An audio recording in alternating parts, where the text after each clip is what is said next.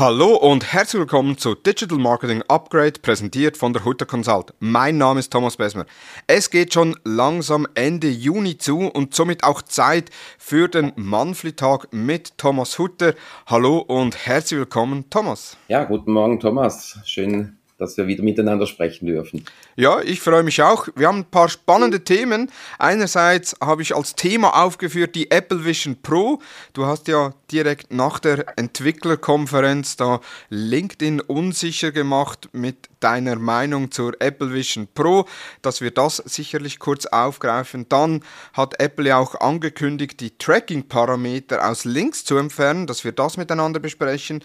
Dann ein Thema, was uns beschäftigt und viele andere, insbesondere Agenturen beschäftigt, ist die künstliche Intelligenz und wie verändern die das Agenturbusiness. Da ein paar Zukunftsszenarien und schlussendlich auch noch Fachblogs. Sind Fachblogs überhaupt noch zeitgemäß? Wir haben ja selbst auch einen Fachblog, den du damals gestartet hast, 2009, thomashutter.com, äh, was ja eine der deutschsprachigen Quellen rund um Facebook und Instagram Advertising ist, beziehungsweise zwischenzeitlich auch LinkedIn und andere Plattformen. Und da ist schlussendlich auch die Frage, sind solche Fachblogs noch zeitgemäß? Das so die Themen, die wir heute miteinander anschauen und daher würde ich direkt ins erste Thema einsteigen und zwar die Apple Vision Pro. Da, wie gesagt, du hast ja nach der Ankündigung zur Apple Vision Pro äh, deine Meinung in vielen Beiträgen von äh, Apple-Enthusiasten und Fans kundgetan. Willst du hier nochmal kurz deine Meinung zur Apple Vision Pro unseren Zuhörerinnen und Zuhörern mitteilen? Ja, ähm, also es ist ein hervorragendes Produkt. Es geht weiter, als wir kennen aus, aus äh, anderen Brillen, aus äh, ich habe Erfahrungen mit der Quest gemacht, mit dem Vorgängermodell von, von Oculus. Ähm, das ist schon recht weit. Das ist ja eigentlich ein Computer auf dem Auge. Das bestreite ich auch alles überhaupt gar nichts. Was mich eher in diesem Zusammenhang stört, ist diese bedingungslose Fanaktivität von den Fanboys, Fangirls von Apple, wo ganz viele Dinge schlicht und einfach nicht hinterfragt werden, sondern jetzt kommt was von Apple, das ist saumäßig cool und unheimlich teuer. Und das ist jetzt der Game Changer. Und, und das stimmt nicht. Das, sind, das ist eine geile Technologie mit einem unheimlich weit ausgereiften Gerät, aber es ist im Markt kein Game Changer. Mhm. Ähm, es ist auch nicht so extrem einzigartig. Also ich meine, die, die Oculus-Entwicklung miterlebt haben und links und rechts auch ein bisschen über den Tellerrand geschaut haben, ähm, auch das sind kleine Computer, nicht in der Leistungsfähigkeit. Und das Modell ist halt ein anderes. Man schaut da auf einen Display. Hier ist eine Hybrid-Variante, wo man eben klar durchsieht, aber dass man Dinge im Raum erkennen kann, das haben die anderen auch. Das ist halt ein anderer Ansatz. Mhm.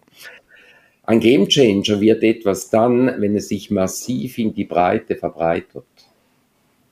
Und das haben wir mit Oculus noch nicht, wobei die Geräte sich um 3, 4, 5, 600, je nach Modell und Typ, äh, drehen. Genau. Das heißt, es ist für eine große Masse an Menschen theoretisch erschwingbar. Aber äh, da gehen noch Entwicklungsschritte. Und ähm, ich mag mich erinnern, F8, also die von Meta damals veranstaltete Entwicklerkonferenz, ich glaube es war 2019 oder 2018, wo Facebook damals, äh, damals war es ja noch Facebook, war es nicht Meta, ähm, die Vision von KI und Immersiven und Metaverse so ein erstes Mal thematisiert hat über diese Brillen. Und da war die Voraussage, es ist etwas, das ist nicht das Handy, es ist etwas, das ist auf dem Auge, aber es ist nicht zwingend eine Brille. Und es wird irgendwo das immersive VR, AR miteinander verbinden. Und wenn wir ein Gerät haben, wo ich nicht aussehe, wie wenn ich Tauchferien mache, das irgendwo direkt auf dem Augen sitzt, mir im Kontext sinnvolle Dinge mit einblendet oder eben Dinge ermöglicht, dann wird das ein Gamechanger sein. Das hier ist im Prinzip eine neue Art von Computer auf dem Auge, was wahrscheinlich eher für den ähm, das Zuhause-Umfeld oder Büro-Umfeld stationär gedacht ist, mhm. Ähm, auch entsprechend der Größe. Und wenn man dann schaut, wofür das es dann gedacht ist und was es kostet, ist es eben kein Game Changer. Mhm. Aber technisch Wunderwerk und gab ja da, gab ja auch da verschiedene Postings, äh, wofür, dass man es alles einsetzen kann, für Allergiker sicher geeignet, wegen den Pollen.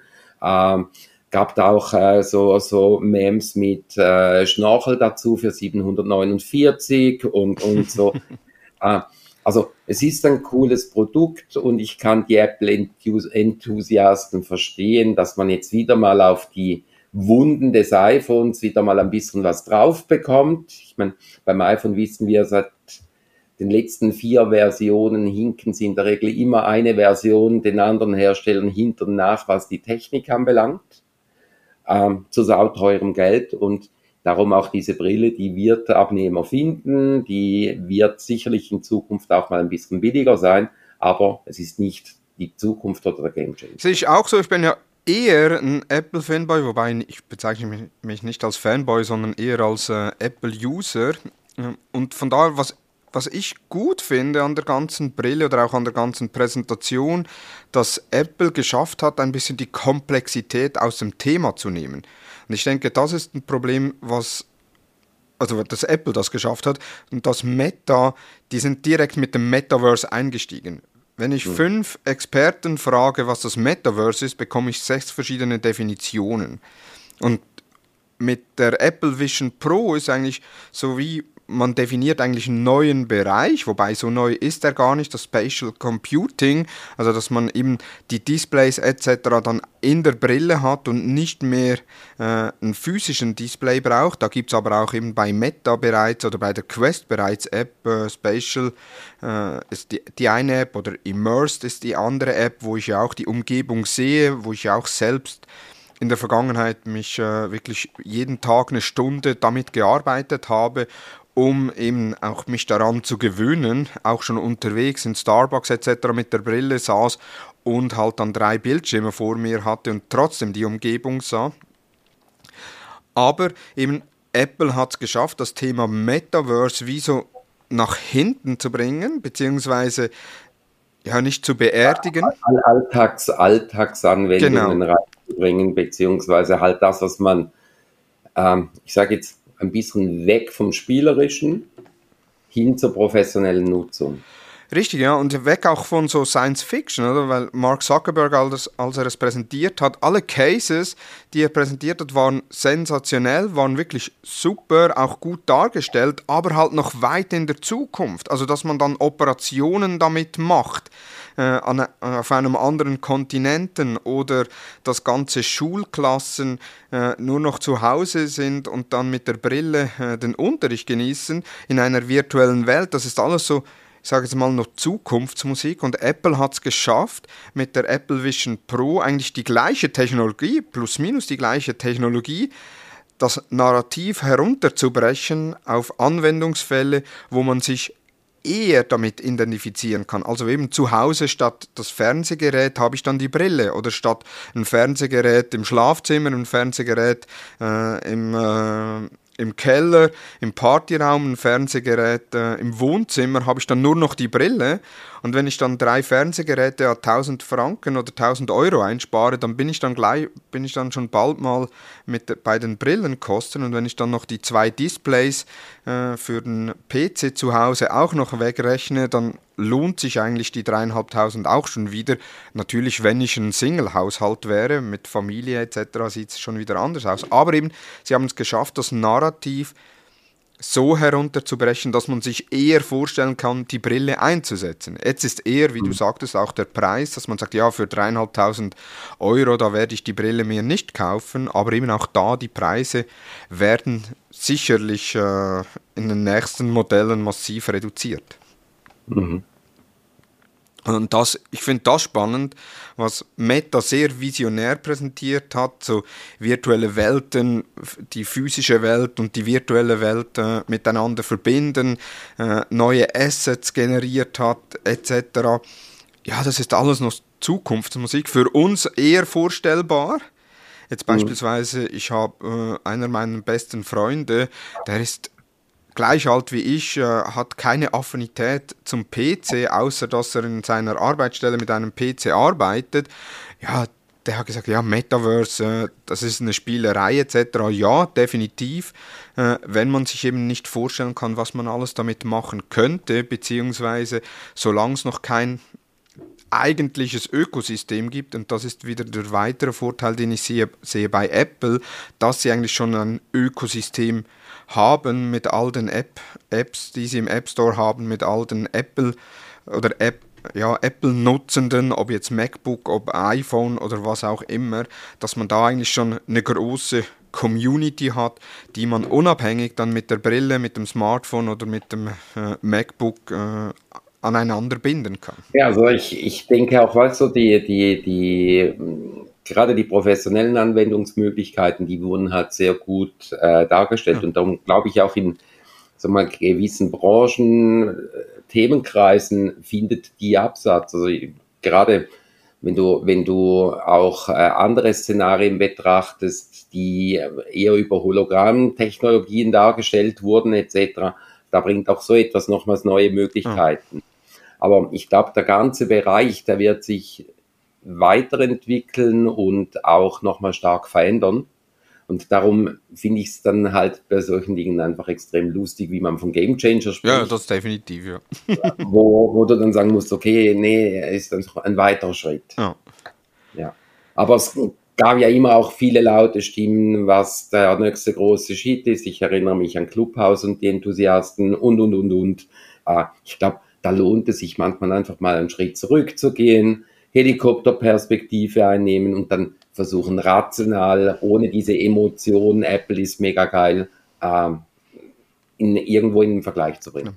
Ja, und eben auch wie du sagst, oder? Der, es ist kein Game Changer, aber ich denke, es, es, es wurde aus dem Grunde als Game Changer bezeichnet, weil endlich eine breite Masse auch ein Use Case sah. Also sie konnten ja. sich endlich vorstellen, ja. was kann man mit einer solchen Brille machen, was bei Meta, bei der Meta Quest halt bei vielen nicht der Fall war, weil sie sich eben zu wenig mit dem Thema beschäftigen oder gar nicht so weit, äh, ich sage so visionär denken können, sondern das dann eher als Spielerei abgehakt haben. Mhm. Absolut. Im in der gleichen Präsentation, in der gleichen äh, Developer-Konferenz von Apple gab es ja dann auch noch eine Änderung, die für uns Werbetreibenden äh, ausschlaggebend ist, beziehungsweise wo dann auch als Game Changer oder als Performance Killer bezeichnet wurde, und zwar die Entfernung der Tracking-Parameter. Apple hat angekündigt, und ich lese kurz vor, wie es auf der Apple-Website steht, einige Websites fügen ihren URLs zusätzliche Informationen hinzu, um Benutzer auf anderen Websites zu verfolgen. Jetzt werden diese Informationen aus den Links entfernt, die Benutzer in Nachrichten und E-Mails teilen und die Links funktionieren weiterhin wie erwartet. Diese Informationen werden auch aus Links in Safari Private Browsing entfernt. Das die Definition von Apple, äh, was, die, was, die, was den Datenschutz anbelangt, beziehungsweise eben die Tracking-Parameter und jetzt gab es ja da eine Vielzahl von. Es gab direkt Leute, die kriegten die, die Schnappatmung und, und äh, haben schon, haben schon den Atompilz im Hintergrund am Horizont gesehen, äh, rund ums Tracking und, und dabei wäre es teilweise wirklich einfach, einfach lesen. Ja. Lesen und dann wieder diese Perspektive, einen, einen Schritt zurück, mal überschauen, was steht da ganz genau. Richtig, ja. Dann abstrahieren, wo betrifft das überhaupt? Und dann wird man merken, okay, es geht um Private. Das ist der Anonymous-Modus. Also das, was ich ja bei Google Chrome, ich nutze nicht Safari aufgrund von dem, dass ich ja eben nicht unbedingt Apple-Geräte primär anwende. Äh, in Google Chrome wäre ja das der Inkognito-Modus. Genau. Und den gehe ich in der Regel nur gerade aufrufen, wenn ich Dinge anschauen will, wo man nicht unbedingt die Spuren sehen will, oder? Also Schweinekrams. Und, aber da bin ich ja nicht irgendwie auf Facebook oder irgendwo unterwegs, wo überhaupt diese Link dann ins Spiel kämen. Oder welche andere Online-Plattform auch immer, im Anonymous-Modus ist eigentlich bei den meisten Menschen der Schweinekram-Modus. Ja, und dann wäre es halt einfach auch mal dann einen Schritt zurückzugehen, wo betrifft das überhaupt? In, bei mir im Inkognito-Modus eigentlich der Schweinemodus und für alles andere braucht es den nicht. Und genau der Bereich wäre betroffen. Das heißt, man kann jetzt wieder herunterzählen, wie viele gibt es überhaupt Safari-Nutzer, weil auch nicht jeder ein Apple-Gerät hat, hat Safari im Einsatz. Äh, also betrifft es schlussendlich eine ganz, ganz, ganz kleine ähm, Gruppe. Ja. Und was mich am meisten stört dabei, ist dieses Eilmeldung, große Headline in LinkedIn, Katastrophe, dass das, ich muss der Erste sein, ich muss meinen Senf dazu abgeben. Dabei bin ich nicht mal in der Lage, Informationen richtig zu interpretieren. Ja, vor allem, also es ist ja einerseits eben, es betrifft den Private-Modus. Wenn wir aber die Nachricht genauer lesen, dann heißt es ja, einige Websites fügen ihren URLs zusätzliche Informationen dazu. UTM-Parameter werden ja grundsätzlich nicht von Websites dazugefügt, sondern von Marketer oder von Unternehmen.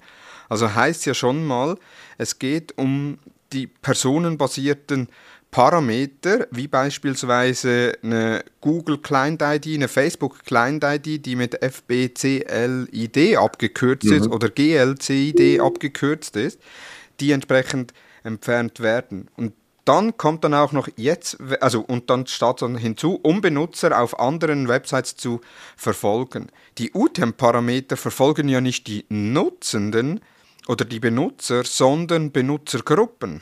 Also auch das ja, UTM-Parameter wird da sehr wahrscheinlich gar nicht betroffen sein. Äh, und zusätzlich steht ja auch, dass Benutzer auf anderen Websites zu verfolgen. Und mit UTM-Parameter verfolge ich ja nicht einzelne Benutzer, sondern Benutzergruppen anhand von Kampagnen.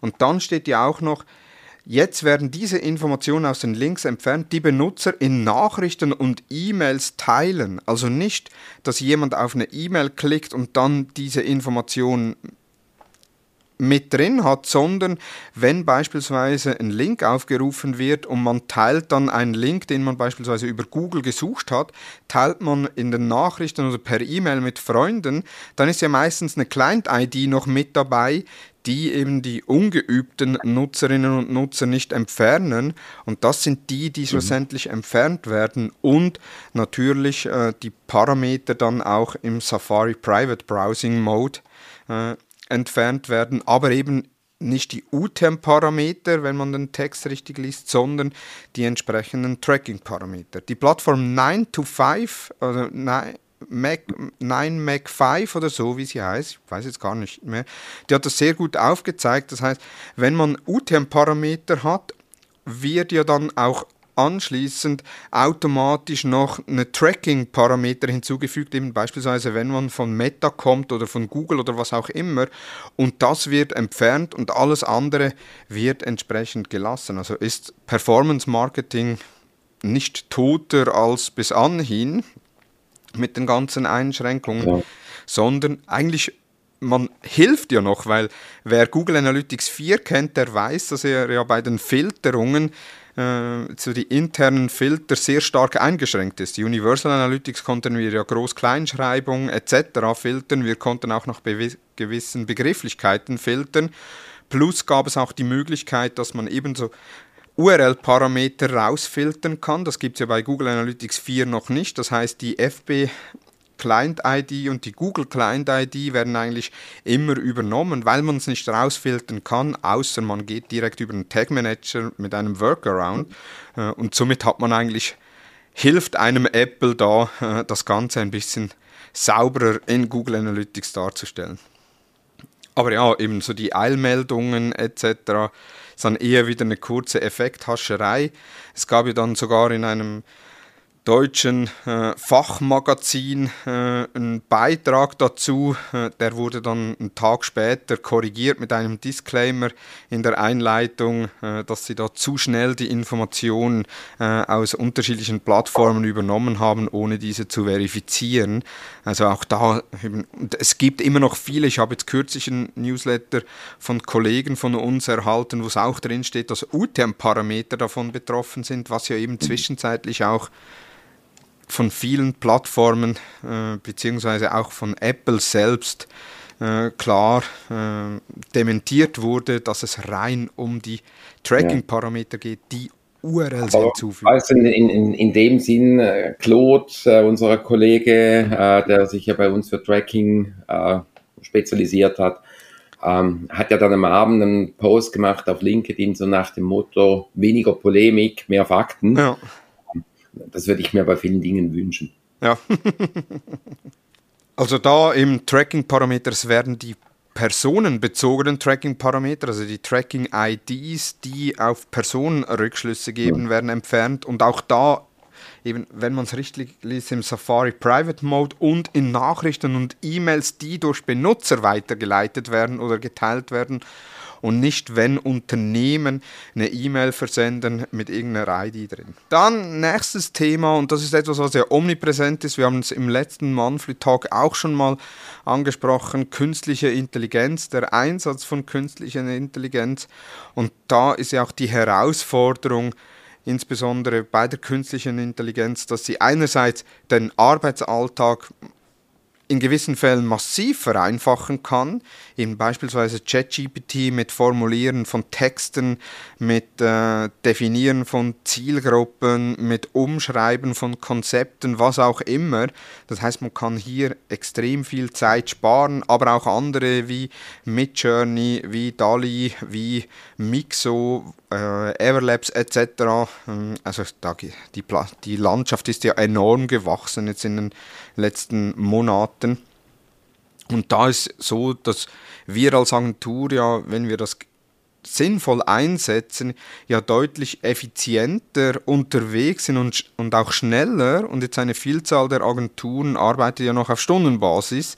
Das heißt, es wird der effektive Aufwand verrechnet, haben wir bei Teilsprojekten auch noch. Sprich, es wird für die Kunden deutlich günstiger, eigentlich, wenn man mit KI arbeitet. Und da ist jetzt eher so, wie siehst du so das Agenturmodell der Zukunft mit KI, Agentur, Pricing etc.? Ja, also es ist, ist eine ganz, ganz gute Frage. Und ganz ehrlich, ich habe dir noch keine Antwort darauf, wie das effektiv aussehen wird. Ich glaube, äh, der, der Punkt, wo du gesagt hast, ähm, Arbeit geht schneller, vielleicht ist es dann nachher auch so, dass äh, einige Agenturen dann endlich ihre Aufwände, die sie effektiv hatten, in Rechnung stellen können. Und vorher war es dann vielleicht eher so, dass sie häufig überliefern mussten auf, auf Preisdruck hin ähm, vielleicht wird es nicht zwingend billiger, sondern mal einfach in, in einer ersten Phase so, dass Agenturen rentabel arbeiten, weil ich habe das bei vielen im Markt gesehen, dass da Gaps entstehen. Mhm.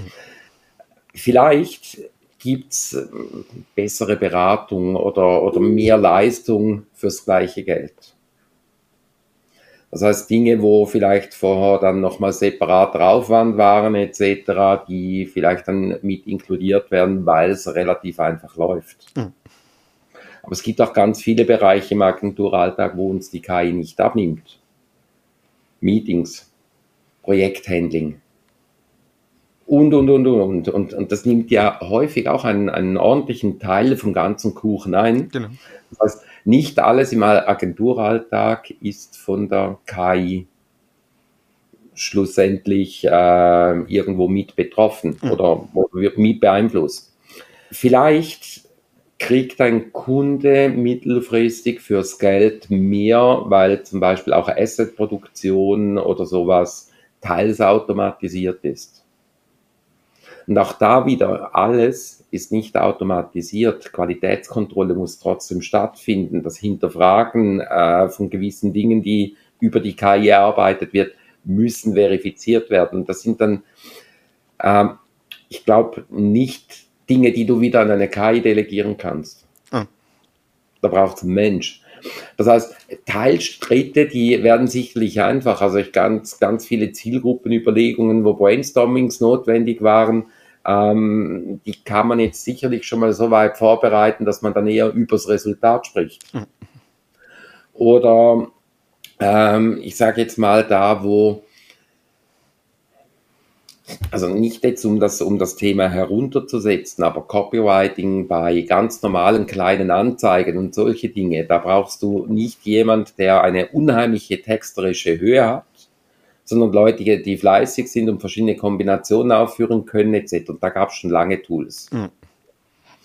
Das heißt, da verändert sich nicht viel, aber es wird vielleicht weniger von einem Menschen gemacht, sondern nur noch von einem Menschen kontrolliert.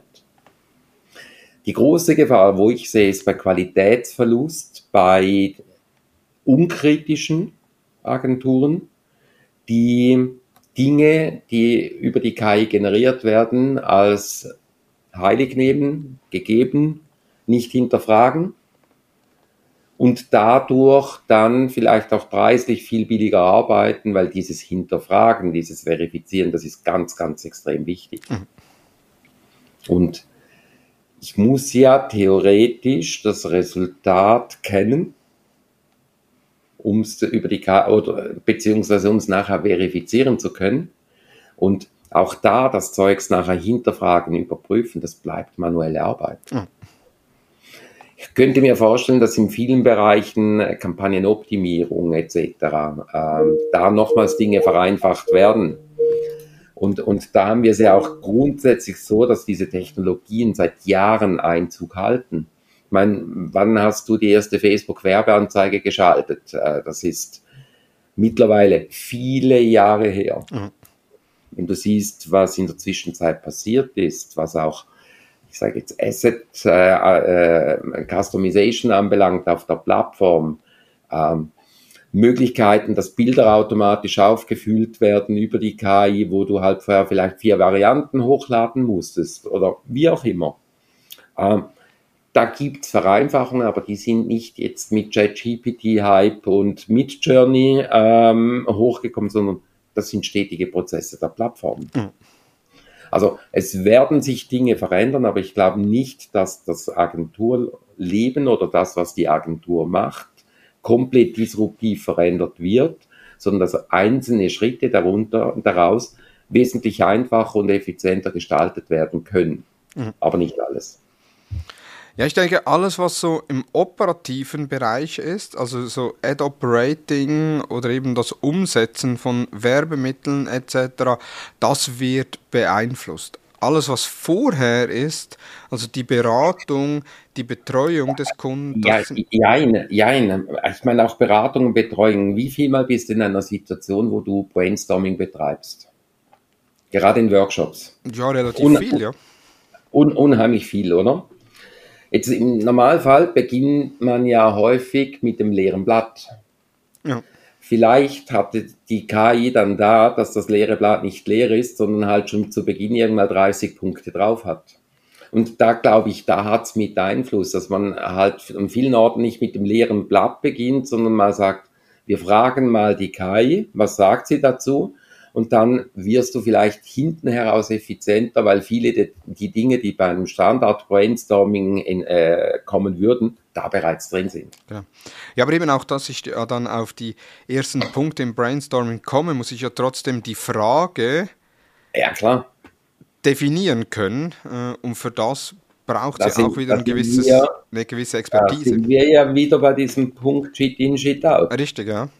Also je intelligenter die Frage aufgebaut ist und je mehr Kontext die Frage mitgibt, desto eher kommt ein Resultat heraus, das brauchbar ist. Ja. Ein kleines Beispiel, anderer Bereich, man ist ein Sprachmodell, ist kein Taschenrechner. Genau. Aber ChatGPT, ich hatte da so eine Diskussion angestoßen, Elefantenrennen auf der Autobahn nervt mich regelmäßig, wenn der eine Lastwagen den anderen überholt mit 4 kmh Unterschied und ich bin dahinter zwei, drei Minuten blockiert mit dem Auto. Ähm, ja, wo, wo du dich dann auch fragst, haben diese Menschen einmal rechnen gelernt? Da hat dann ein Kollege darauf auch erwidert mit einem relativ einfachen Rechenbeispiel und das war halt falsch. Da meint er ja, nicht mal das kann ChatGPT. Ja nun, wenn er die Frage scheiße stellt, dann wird das Resultat, was rauskommt, auch halt relativ scheiße sein. Ich habe die gleiche Berechnung auch gemacht, aber habe ganz viele Annahmen und Parameter noch mit dazugegeben und habe gesagt, hey, das eine Fahrzeug muss dann zuerst beschleunigen. Es ist ein 28 Tonnen Fahrzeug. Wie lange dauert die Beschleunigung? Also Zwischenstrecken gemacht und eigentlich so einen Teil des Rechenwegs mitgegeben. Und die Aussage hinten heraus war dann halt eine andere. Ja. Und die würde ich jetzt mal sagen, meine mathematischen Fähigkeiten sind beschränkt. Sobald keine Währungsbeträge mit drin sind, dann rechne ich nicht gerne. Aber ich konnte die Rechnung soweit nachvollziehen, beziehungsweise gewisse Schritte vorgeben und dann stimmt das Resultat. Das heißt, diese Fähigkeit, äh, gerade im Consulting-Bereich die richtigen Fragen zu stellen und einen Kontext dazu zu geben, wird erlauben, dass man mit diesem Tool gerade in Workshops, gerade wenn es um konzeptionelle Ausarbeitung geht, wahrscheinlich nicht mit dem leeren Blatt beginnt, sondern gewisse Dinge schon mal hat. Richtig, ja. Die würde man wahrscheinlich auch generieren, wenn man sie selber erarbeiten müsste, aber es geht dann halt viel länger. Ja. Eben, und deshalb wird so die Beratungsleistung oder auch die Beratungsexpertise immer noch wichtiger, weil man halt die richtigen Fragen stellen muss und die richtigen Parameter, die KI auch mit den richtigen Parametern füttern muss. Hm. Und ja, äh, da gebe ich dir recht, eben für so Workshops etc., das kann massives Zeitersparnis sein, wenn man schon mit einem Vorschlag reinkommt, ist dann immer die Frage, ist dann das noch ein effektives Brainstorming oder ist das dann eher ein Ausloten von Maßnahmen oder ein Bewerten von möglichen Maßnahmen? Ist dann immer dann auch wieder die Frage, was was ist das Ziel des Workshops und was will ja. man machen? Weil die KI ja. selbst entwickelt ja eigentlich nicht Dinge neu, sondern ja. sie interpretiert bestehende Dinge neu. Mhm. Nee, also absolut, absolut bei dir. Ist ja auch die Frage, was für eine Art von Workshop ist es? Oder ist es dann zum Beispiel eher ein Anforderungsworkshop, wo man Dinge durchgeht? Nur dann habe ich ja in der Regel sowieso schon meine Vorlagen für bestimmte ja. Themen, weil gewisse Dinge werden ja nicht jedes Mal komplett neu geboren. Also Richtig, ja. wäre ja doof. Definitiv, ja. Nimm so vom Pri wie wird sich das Pricing in Agenturen verändern? Werden, werden die Aufwände? Ich bin, ja, ich bin ja Fan von diesem Ansatz, äh, wo man sagt, okay, ich habe eine Stunde, die kostet so viel und ich habe eine Stunde, wo ich KI nutze und die ist dann entsprechend einfach noch teurer. Ähm, das, das wäre so ein Ansatz. Ähm, nee, ich, ich ich glaube nicht, dass sich das irgendwie auf Stundenpreise oder sowas niederschlägt, sondern vielmehr, was kriege ich geliefert, beziehungsweise wie umfangreich ist das Ganze oder vielleicht wie tief wird etwas dann schlussendlich auch ausgearbeitet, wo ja, vielleicht auch die eine oder andere Runde in einem Unternehmen nicht gemacht wurde, weil es halt Kosten verursacht hat. Mhm. Aber ich glaube nicht unbedingt, dass jetzt da irgendwie die Stundensätze etc. irgendwie da runterpurzeln oder, oder in die Höhe schnellen. Und ähm, vielleicht eher, dass sich Modelle verändern, wie man auch Dinge anbietet, beziehungsweise was in Paketen drin definiert ist. Genau. Sehr gut. Also spannend für Agenturen, aber auch für Unternehmen, wie sich eben KI in den einzelnen Bereichen. Und unheimlich hervor, äh, herausfordernd. Richtig, ja.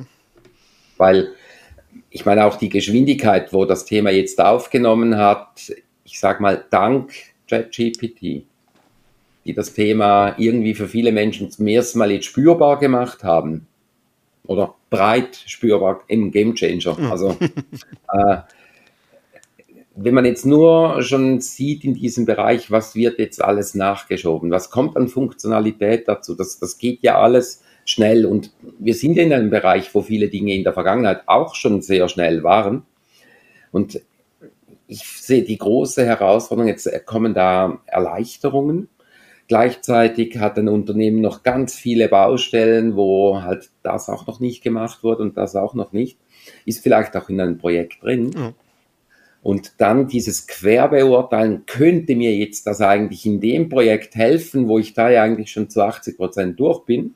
Also Thematik Chatbot. Ähm, Chatbot bei einem Unternehmen in der Vergangenheit ja primär über Logiken gelöst. Ähm, ich sage jetzt mal, da hat es minimal ähm, künstliche Intelligenz mit drin bei der, bei der Interpretation von Eingaben, genau. aber häufig sind ja nachher Dinge workflow-mäßig aufgebaut worden. Und da kannst du jetzt natürlich auch überlegen, jetzt bin ich da so im Chatbot-Projekt drin, das läuft vielleicht schon seit eineinhalb Jahren, hat einen gewissen Umfang angenommen und jetzt kommt eine andere Möglichkeit, wo du auch sagst, hm, vielleicht könnte ich ja das und das und das und das, was vorher über Dialogstränge äh, aufgebaut war, ja auch komplett einfach ablösen damit. Ja. Und ich glaube, das sind Herausforderungen. Wo kann ich es gewinnbringend einsetzen? Wo hat es Dinge, die vielleicht laufen, die dadurch besser gemacht werden könnten? Diese laufende, agile Beurteilung der Situation. Mhm.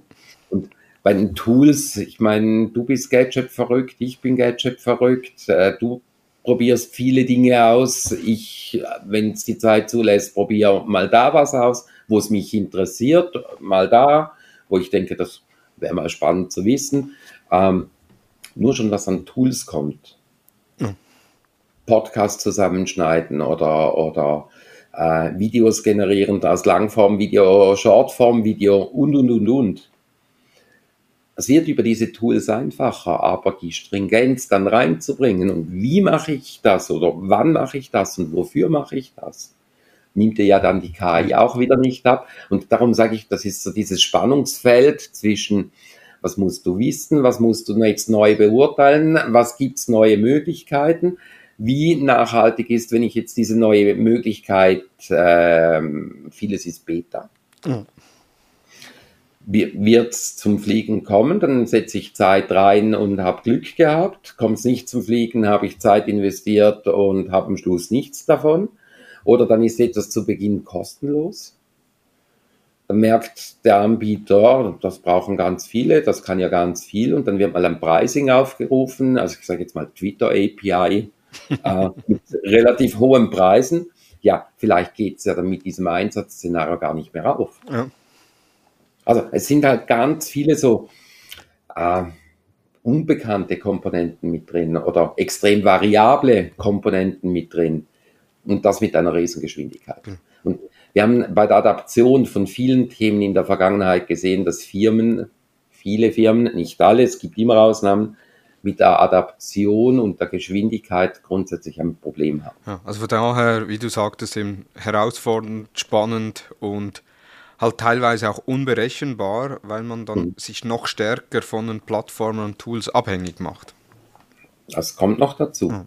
Gut, dann würde ich sagen, gehen wir zum letzten Thema und zwar sind Fachblogs noch zeitgemäß. Bevor ich jetzt meine Einschätzung gebe, die Frage direkt an dich, Thomas. Ich antworte auf diese Frage wie ein Rechtsanwalt. Kommt halt darauf an. wir haben diese Diskussion ja intern auch schon sehr häufig geführt. Und ich glaube, ähm, ich war damals mit meinem Blog einer der, der ersten, beziehungsweise einer, der in meinem Thema der ersten, der sehr viel publiziert hat. Und uns hat das unheimlich geholfen. Mhm. Also ich glaube, rückwirkend betrachtet war der Blog etwas vom Wichtigsten, was wir für Außenwahrnehmung gemacht haben. Aber, jetzt kommt das Aber. Das war zu einer Zeit, wo ein Thema neu war, wo man in einer Nische drin war, wo ich sage mal, generell quellendürftig noch waren, wo vieles ausprobiert werden mussten und dann musste man dazu schreiben. Und da hatte man, oder da hatte das eine andere Berechtigung als in einem Thema, was heute, ich sage jetzt mal, etabliert ist hm. oder teilweise etabliert ist. Das heißt, der Fachblock, der Mehrwert bringt, der nicht unbedingt News zu jedem Thema kommuniziert, finde ich extrem wertvoll und extrem wichtig. Aber in der Vergangenheit Neuigkeiten, Veränderungen in einem Bereich, der nischig ist, hast du extreme Reichweiten. Hast du eine Neuerung zu Facebook publiziert und, und dann ging der Post auf der Plattform halt da schon an 30, 40, 50.000 Leute. Diese automatischen Verbreitungen, die hast du heute in vielen Themen nicht mehr. Mhm. Zeitaufwand, um so etwas toll oder gut zu machen, ist groß. Mhm.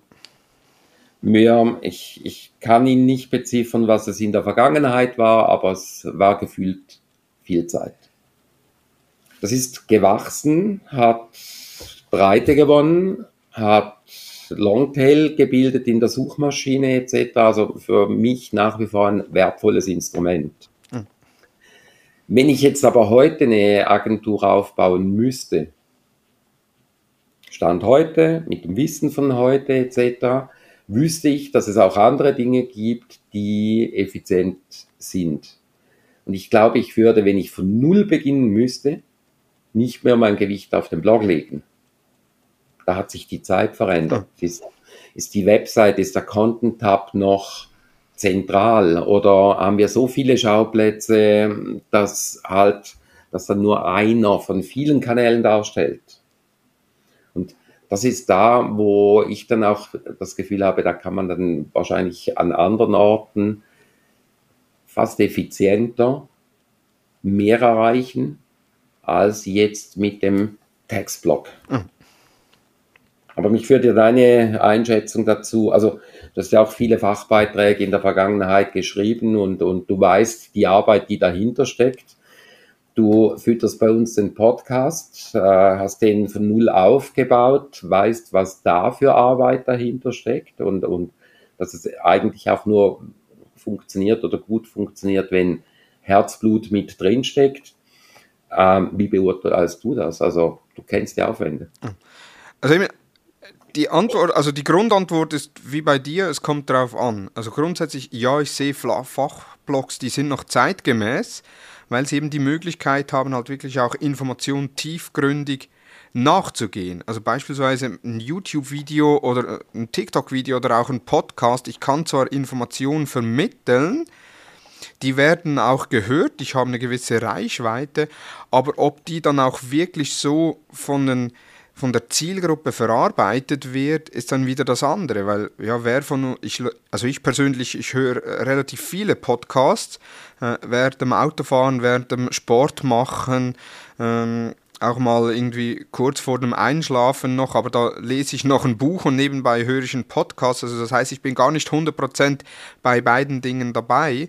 Und somit habe ich zwar eine Information mitbekommen, aber eben halt vieles gar nicht wahrgenommen. Ich habe es gehört, aber vielleicht nicht wahrgenommen. Und mit mhm. einem Blog und ich selbst, ich, ja, ich bin auch äh, in der Generation, ich lese lieber einen Blog, als dass ich mir irgendwie ein 20 Minuten YouTube-Video anschaue, weil ja, bei einem ja Blog... heute mit ChatGPT auch viel einfacher, wenn du die URL vom Blog angibst, macht man eine, Zusammenfassung. Äh, Richtig, ja. Also, und das ist ja auch zum Beispiel die Social Advertising News, den Podcast, mache ich ja eigentlich so. Also das, zwischenzeitlich, dass ich die URLs eingebe und dann mein Prompt habe, eben du bist Digital Marketer, du hast einen Podcast, du machst monatlich, also du machst wöchentlich äh, News, die für Werbetreibende sinnvoll sind. Äh, fass mir diesen Blogbeitrag äh, in Stichworten zusammen und dann habe ich mal eine Zusammenfassung, prüfe das noch, stimmt die Zusammenfassung, ist wirklich das drin, was ich auch erwähnen möchte möchte. Und ich kann das natürlich auch auf YouTube-Videos machen oder zwischenzeitlich auch auf anderen Quellen. Es gibt ja auch Plugins, wo Podcasts äh, durchsucht werden etc., um da Informationen zu extrahieren. Das ist jetzt aber wieder ein anderes Thema. Für mich persönlich sind Fachblogs immer noch eines der Medien, das einerseits tiefgründige Informationen vermitteln kann, eine sehr hohe Glaubwürdigkeit aufweist. Also ein Unternehmen, das einen gut gepflegten Blog hat, ist deutlich glaubwürdiger als ein Unternehmen, das einen TikTok-Account hat, wo äh, täglich irgendwie ein Infotainment-Video raushaut. Du willst sagen, TikTok ist unseriös? Nein, okay. überhaupt nicht. Überhaupt nicht. Überhaupt nicht ah. unseriös sondern es ist die Art und Weise auch, wie man... Wie, wie du dich präsentierst. Genau, wie man sich Aber präsentiert und man sieht ja auch etwas Geschriebenes, also nur schon ein Online-Portal, eine Online-Zeitung hat eine andere Wertigkeit, als wenn ich die Printzeitung in der Hand halte. Also rein vom haptischen her. Vom ja. haptischen, vom psychologischen her. Und ein geschriebenen Text hat wieder eine andere Glaubwürdigkeit, als wenn irgendjemand im Video irgendwie, und gerade jetzt sieht Das Trend, eigentlich schon schizophren, wenn dieser Text mehr höhere Glaubwürdigkeit hat und dann via ChatGPT generiert wurde. Ja. Sondern das andere. Und was man auch nicht un Scheiße, wo bewegen wir uns dahin? Ja. Und was man auch nicht außer Acht lassen darf, sind schlussendlich die Suchmaschinen. Also natürlich, es gibt TikTok SEO, es gibt YouTube SEO, äh, es gibt Podcast SEO, aber eben halt Google im Allgemeinen oder auch Bing oder allgemein die Suchmaschinen, dass man dort äh, unter Umständen die Chance hat, gefunden zu werden, ist halt deutlich höher, als wenn ich äh, ein Videoformat habe oder eben einen regelmäßigen Podcast raushaue. Ja, absolut. Aber Also, wie du sagst, der Aufwand ist enorm. Wobei, ich sage jetzt mal, ein Auf Also nee, der ist, der ist heute auch wieder kleiner als früher. ja, weil früher hast du noch viel mehr in die also- Recherche stecken müssen. Ja klar, und, und äh, ich sage jetzt mal, als ich mit dem Blog begonnen habe, gerade unsere Quellen, die waren alle auf Englisch. Ja, Ähm, ich sag mal, die tolle Übersetzung, wie sie Die- DeepL liefert oder die Qualität, die heute Google Translate aufweist, das war noch nicht so. nein, war noch leo.org mit einzelnen Wörtern. Ja, oder, ähm, also, nee, so, so alt ist jetzt der Blog auch wieder. Aber, ähm, nee, aber geht, geht halt genau in die Richtung, oder? Und wenn ich jetzt überlege, was ich heute für Tools zur Verfügung habe, dann ist der Aufwand zu produzieren für einen Blog sicherlich um die Hälfte kleiner, wenn nicht mehr Ja. gegenüber früher. Früher war viel Kopfarbeit mit dabei, mit Recherchieren, mit, mit, was bedeutet das, wie erkläre ich das auch, oder? Also gibt ja dann noch Blogs und Blogs. Nicht jeder Blog ist für den Laien verständlich oder einige Blogs sind so verständlich für Laien, dass sie für, für Spezialisten dann schon wieder langweilig sind, weil nichts drinsteht. Ja. Und, und, und da hätte man heute sicherlich effizientere Möglichkeiten zu produzieren, auch nachher mit dem ganzen Asset-Bereich dazu und, und, und Bilder und Teaser und weiß der Teufel was. Das würde schneller gehen, aber ich behaupte einfach, der Grundaufwand ist groß, wenn man es sauber machen will. Richtig. Wobei eben auch, wenn man andere Formate macht, wie ein Video oder ein Podcast oder ein Instagram-Account und ein TikTok-Account, auch da, wenn man es richtig macht, ist der Aufwand Wenn die Qualität drin ist, Ja, doch ist der Aufwand grundsätzlich groß. Ja. Vielleicht nicht immer alles in der Produktion, Ja, im Vorfeld. richtig, ja. Eben mal beispielsweise jetzt ich so die, für diese Podcast-Folge, wir haben uns ja doch auch etwa drei Minuten überlegt, welche Themen. Also was, du, ich habe schon länger überlegt, welche Themen. also, überlegt, okay. Genau. Ja, eben auch die Podcast-Episode, beispielsweise jetzt ich die, das, äh, die Social Advertising News, die jeden Montagmorgen kommen, geht etwa die Podcast-Episode geht 10 Minuten, äh, aber es geht ja auch zuerst mal die Recherche, was gibt es für Neuigkeiten im Bereich Social Advertising? Was ist relevant? Kenne ich meine Hörerinnen Ja, und ja. Hörer? Das ist relevant. Richtig, ja. Ja. Kenne ich meine Hörerinnen und Hörer? Wie sind die Rückmeldungen auf ältere Episoden? Welche Themen haben guten Anklang gefunden, welche eher weniger? Auch wann sind die Hörer während der Episode abgesprungen? Und auf Basis dieser Informationen werden dann sind neue Informationen oder die News entsprechend aufbereitet. Momentan eher wieder, äh, ich sage jetzt mal, der Sommer, wo es eh ruhig wird um die Plattform und der Aufwand noch höher ist, um zu schauen, was gibt es Neues, was könnte man noch äh, im, im Podcast in den News integrieren, die für die Hörenden relevant sind. Dann das Skript niederschreiben, das sind die Recherche und das Skript sind rund etwa zwei Stunden. Dann die Aufnahme ist etwa 20 Minuten, dann der ganze Schnitt und ähm, nach dem Schnitt noch die äh, Verfeinerung, auch die, die ähm, Social Posts aufbereiten etc. Also schnell hat man irgendwie so drei, vier Stunden für eine 10 Minuten Episode. Und Und wenn wir es jetzt noch weiterentwickeln möchten, dass wir sagen, ja, wir machen es zukünftig auch noch mit Video, also da, unser Gespräch wird ja auch mit Video aufgezeichnet, veröffentlichen wir aber nicht, dann ist der Aufwand nochmals höher. Grimassen schneiden dürfen. Wie? Dann hätte ich jetzt keine Grimassen äh, machen dürfen und hätte eigentlich jetzt immer also sehr freundlich ins Video lächeln müssen. Ja, ich, kann, ich kann ja ein Smiley darüber tun. Nein, okay. wir, wir verarbeiten sie ja noch nicht, weil eben auch das ja, ist dann genau. schnell wieder mal, jetzt sind wir schon 50 Minuten dran, ist dann schnell wieder mal irgendwie einfach das Doppelte, wo man einrechnen muss, wenn man es mit Video ja. schneidet. Ja. Von daher Fachblogs definitiv zeitgemäß, aber auch da sehr stark die Frage, was möchte ich damit erreichen und wen möchte ich damit erreichen? Und wenn ich die Zielgruppe habe, ist die wirklich liest die Fachblogs oder gibt es da nicht andere Kanäle, wo ich die Zielgruppe effizienter ansprechen kann? Ja, und dann ist dann schlussendlich äh, halt wirklich auch die Frage, wie viele Baustellen ha habe ich? Will ich allenfalls konsolidieren und sagen, ich betreibe einen Aufwand für das, das und das und lass das weg? Aber das sind dann halt normale Entscheidungen, die aus wirtschaftlichen Gründen irgendwo auch getroffen werden müssten oder sollten. Oh, genau. Aber ich möchte den Blog nicht missen und ich glaube, wenn man einen Blog aufgebaut hat, äh, gewisse Reichweite drin ist, wäre es auch wenn es andere, effizientere Möglichkeiten gibt, wäre es wahrscheinlich falsch, sowas zu beerdigen. Mhm. Sondern eher die Frage, kann man es besser verbinden mit anderen Dingen, die man auch macht? Genau. Aber frisch aufbauen mit Fragezeichen. Mhm.